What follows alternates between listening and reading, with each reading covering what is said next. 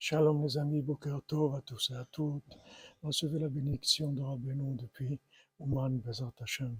Les fois Shlema pour tous les malades et la délivrance pour tout le monde. Et la réussite dans tous les domaines Bezat Hashem. Rabbeinu il a dit à Rabbi Nathan, je veux que quand tu rentres dans mes enseignements, ce soit comme si tu rentres dans une pièce et après tu vois une porte. Et tu ouvres cette porte et tu rentres dans une autre pièce et ensuite, tu vois une porte, et comme ça, tu, tu s'ouvres dans une autre pièce. Et comme ça, tu vas continuer.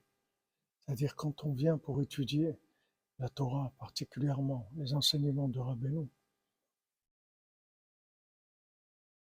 faut pas venir comme euh, si on va comprendre un texte.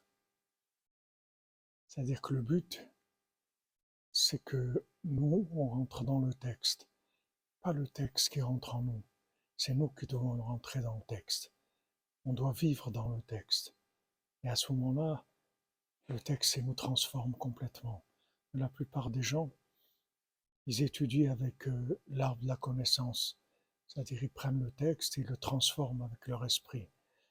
C'est le texte qui doit te transformer, et pas toi. Et Tout dans la facilité.